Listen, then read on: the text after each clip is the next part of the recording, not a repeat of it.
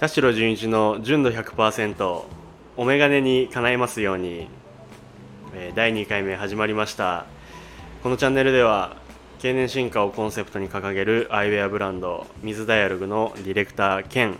表参道のアイウェアショップブリンクベースのショップマネージャーを務める田代純一がメガネのことから興味のあること日常のことを取り上げてお話しします、えー皆さんこんにちはいかがお過ごしでしょうか。本日は8月26日土曜日ですね。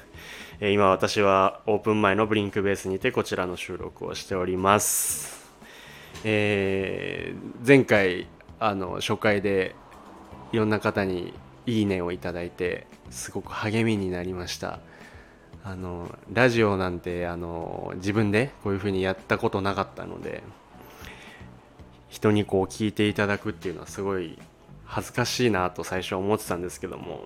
まあなんかこうラジオを通して人のためになればいいなと思ってあの今も2回目収録しております。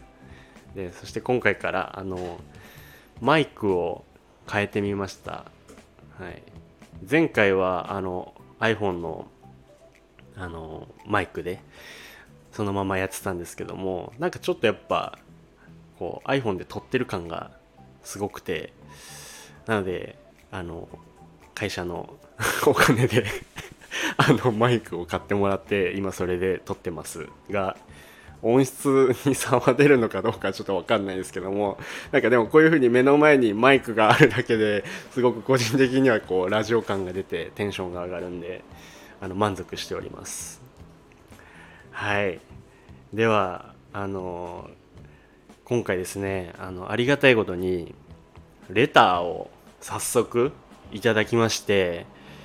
でその内容について今回お話できたらなと思います。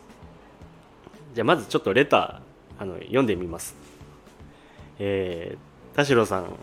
はじめましてラジオネームチョコバッキーと申します。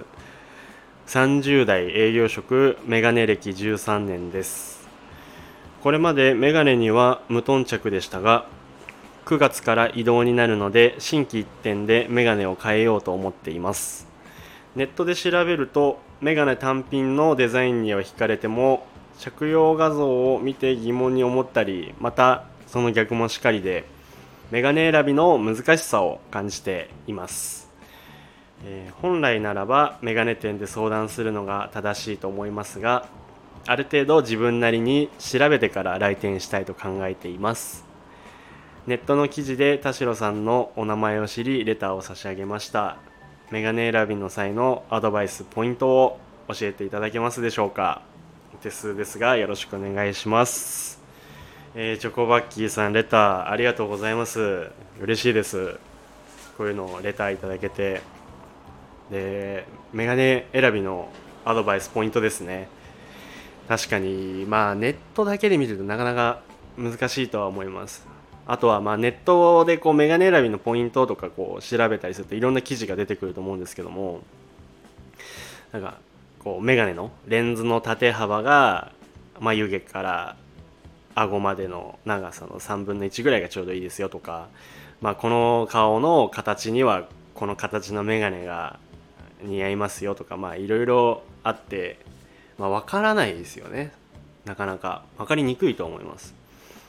なので、まあ、個人的にはネットで見るっていう、まあ、下調べとかいいと思うんですけども、まあ、そういうメガネの選び方とか、まあ、もちろんメガネのそういういろんなメガネブランドのそういうプロダクト見たりとかっていいと思うんですけど、まあ、あくまで参考程度に鵜呑みにしすぎない方が、まあ、実際にその店舗の方でメガネを選び始めた時に迷いすぎなくていいかなとは思っています。で、まあ、普段僕がこう店頭に立って接客をしている中で実際にそのお客様にお伝えしてることは何だろうなっていうのをこう改めて考えてみたんですけどもそれはまあ2つ今回ちょっと紹介しようかなと思ってまずまずこれはもう本当に重要なのがあの自分自身にぴったりのサイズを知る、まあ、基準を知るっていうことなんですけども、まあ、それはもちろんその顔幅の実際のサイズに合わせたっていうこともそうですしあとはそのぴったりでぴったりと思うその基準って人それぞれだったりするんですよね意外と。なのでその接客してても私の方から見てはぴったりだけどもそのその方にとっては少し大きく感じるとか小さく感じるとかあるんですけども、まあ、ある程度のその顔幅に沿った基準を知った上で自分がしっくりくるサイズっていうのをはどういうサイズなんだろうか。メガネもまあレンズとかその鼻の幅とかそういうサイズ表記はある程度あるんですけどもまあ大体どのぐらいなのかなっていうことを知るっていうのは重要です。でここで重要なのはあの大体がいいです。あのレンズサイズとか結構何ミリでとか書いてあるんですけどももう自分は何ミリじゃなきゃダメなんだみたいなっていう方結構いらっしゃるんですけどもそうするともうそのサイズのメガネしかかけれなくなっちゃうのでメガネのその楽しみ方っていうのがやっぱ結構限定されちゃうので、まあ、大体どのぐらいなのかっていうのを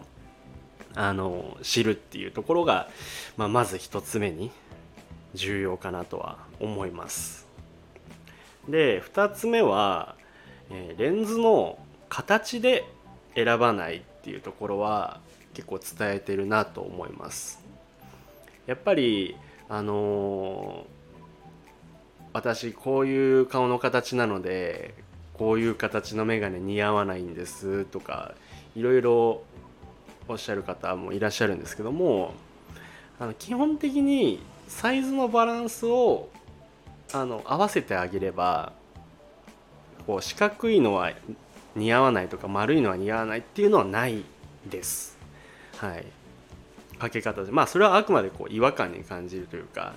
こう見慣れなさもあって似合わないんじゃないかっていうのはあると思うんですけども思ってしまう方はいると思うんですけど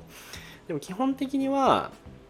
あの似合わない形っていうのはないので、はい、なのでそこをレンズの形で選ばないっていうのはやっぱメガネ選びをする上ではかなり重要だと思います。もちろんこういう形がかけたいとかだったらいいと思うんですけどこういう形はダメとかっていうふうに限定してしまうとかなりメガネ選べるメガネもあの幅が狭まってしまうので大変結構大変だと思います、はい、あとまあこれ3つ目みたいになっちゃうんですけどブリンクベースで結構メガネ買う方とかってまあ、もちろんその5年10年とか、まあ、かなり長い期間使うことを想定されている方が多いので、まあ、その時にどこのこうブランドで、まあ、どういう背景があってとか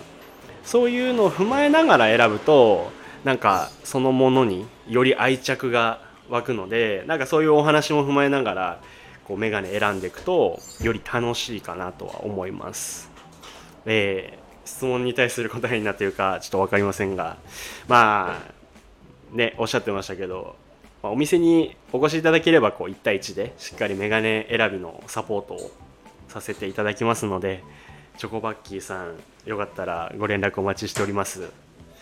えー、こういったメガネの悩みなどぜひあのレターでどんどん送っていただければもう全てちゃんと答えますのでぜひぜひレターお待ちしております。ではそろそろお時間になりましたので今日はこの辺にしたいと思います。また次回。